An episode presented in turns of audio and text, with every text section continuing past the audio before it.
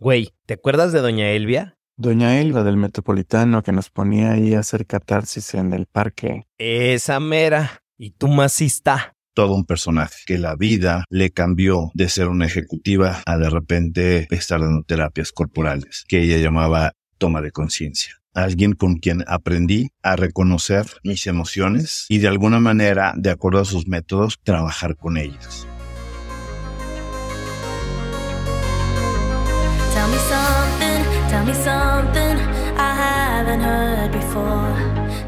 Bitácora 74, página 11.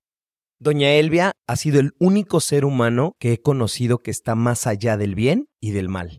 Para cuando yo la conozco, ella había sido desahuciada tres veces por la medicina y por la ciencia. Sí, tres veces. Y hasta donde sé, por causas diferentes. Y cada vez su respuesta era la misma. No es mi tiempo de morir. Aún tengo mucho que hacer. con esos huevos.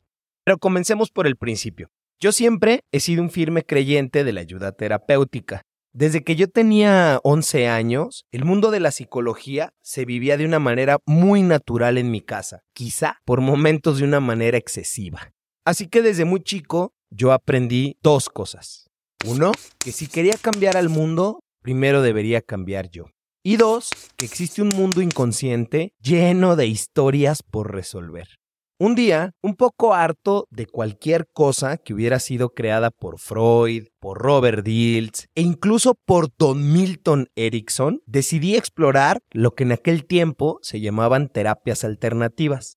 No recuerdo bien cómo fue, pero un día platicando con Masista, me dijo que él iba a unas terapias los lunes en el Parque Metropolitano. Que por cierto, ¿cómo fue que llegaste tú ahí, güey? Yo llego a ella porque escucho a un amigo que habla acerca de el manejo de las emociones y que va con una señora y se juntan varias personas en la sala y hacen ciertos ejercicios que si alguien lo viera pensaría que estábamos locos. Ella tenía mucha, mucha experiencia, entonces ella sabía cómo identificar todos los puntos y las claves que tu cuerpo hablaba. Ahí es justo donde comenzaba el Si alguien lo viera pensaría que estábamos locos. que el toque personal o lo que diferenciaba las terapias con Doña Elvia era la descarga. Porque la descarga consistía en liberar la emoción bloqueada en el cuerpo. Si tenías rabia, comenzabas a gritar a todo pulmón o en algunas ocasiones había cojines y mientras gritabas golpeabas con todas tus fuerzas. O si la emoción bloqueada era tristeza, pues terminabas berreando, abandonado al 100% a la emoción. Yo no recuerdo haber tenido alguna vez alegría o amor bloqueado y que me dieran muchas ganas de decir te quiero o de ir a abrazar a alguien. No, ni mierda. Si ahorita lo veo a distancia, digo, híjole, teníamos que concientizar esa emoción y quizás no era necesario hacer esos ejercicios para liberar tanta energía. Puta, yo creo lo mismo, pero qué sabroso era descargar. Las terapias grupales, en mi humilde opinión, servían como mantenimiento. La verdadera magia estaba en las individuales.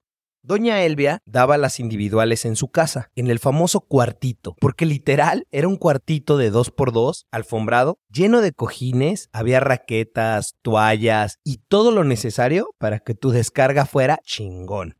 Las individuales comenzaban con una plática muy breve para saber cuál era el tema que querías tratar. Pero si no le vibraba lo que le estabas diciendo, en ese momento agarraba el teléfono y le llamaba a Alicia y le preguntaba, Alicia, tengo aquí a Carlos García. ¿Qué tema tiene que trabajar? con esos huevos. Y Alicia, que su superpoder era ver más allá de lo evidente, siempre tenía la respuesta correcta. Ya que teníamos el tema, comenzábamos por una meditación, donde recorríamos el día de atrás hacia adelante, de lo último que habías vivido a lo primero que habías vivido en el día, haciendo un inventario para poder identificar dos cosas. Uno, el regalo del día. Podía haber sido una sonrisa de un desconocido, podría ser cualquier cosa, pero todos los días tienen por lo menos un regalo. Y número dos, identificar qué harías diferente. ¿Qué es eso que si tuvieras la oportunidad lo vivirías de otra forma? Ella siempre decía, Que no se te vaya ni un día, sin pena ni gloria. De ahí pasábamos a visualizar el problema y con esto poder identificar la parte más presente del cuerpo para determinar dónde estaba el bloqueo. Podía ser el pecho, podría ser la espalda, las pantorrillas, y ahí empezaba el rock and roll. Porque doña Elvia no tenía piedad en presionar y activar ese punto hasta que llegara el momento más esperado por toda Latinoamérica unida, la descarga. Si te veía muy jodido, hasta te podía dejar solo en el cuartito descargando el tiempo que fuera necesario. Yo en una vez dejé el cuartito hecho mierda, la alfombra levantada, solo me faltó golpear las paredes. Ese día yo creí que me iba a cobrar la remodelación de la casa. Una vez terminada la descarga, te llevaba con una meditación a una vida pasada. Ella buscaba el problema raíz, donde quiera que éste se encontrara. Y yo no sé cómo explicarlo, pero doña Elvia podía ver lo que tú estabas viendo, ¿sí? Era capaz de guiarte a través de tu meditación como si estuviera ahí presente, como si estuviera parada a tu lado.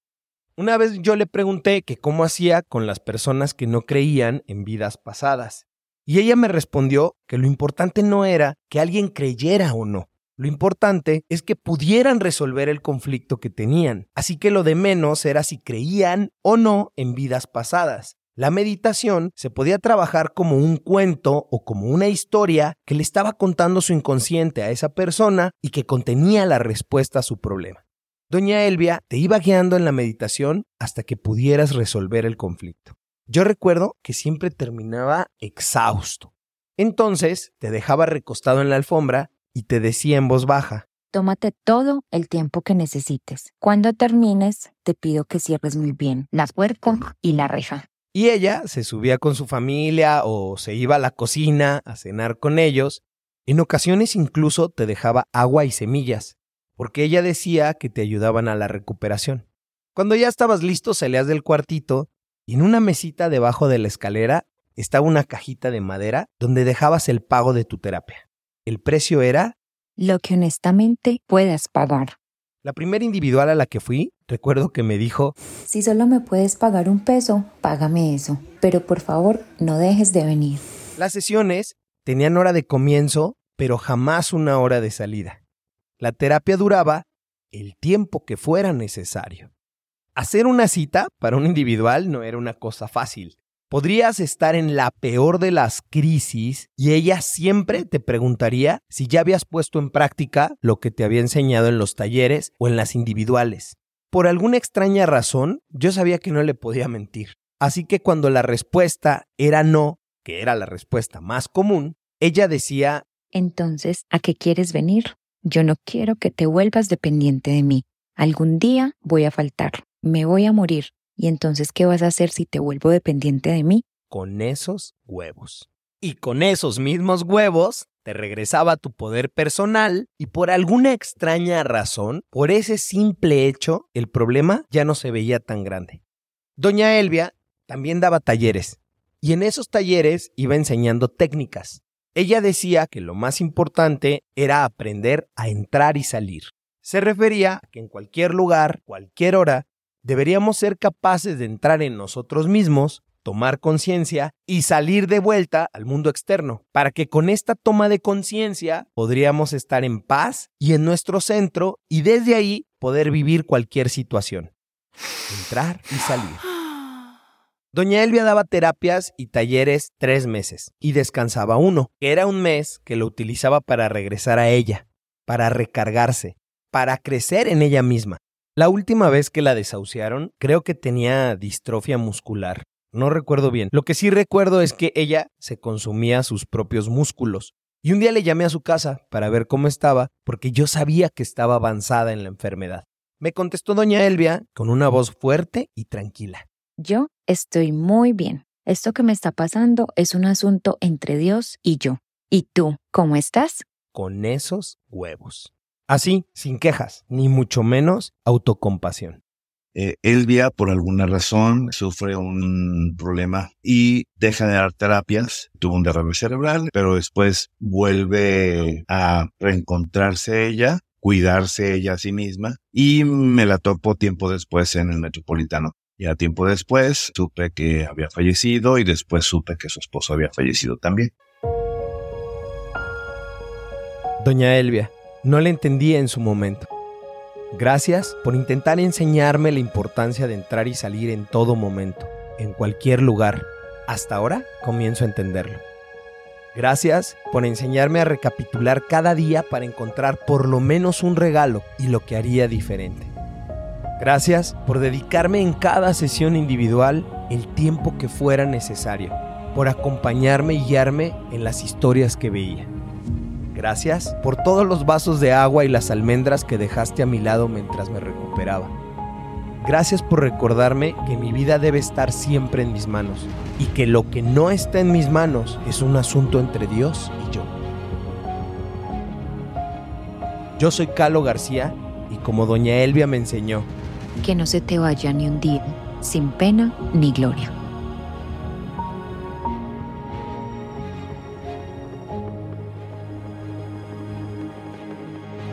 Una vez que estábamos en el metropolitano, bueno, ya va y nos vemos, bye. Y a mí me dijo, cuida muy bien tus emociones. Me tocó así el estómago, güey, así me dijo. Y cuida que aquí no se vayan a juntar para que no vayas a tener problemas después.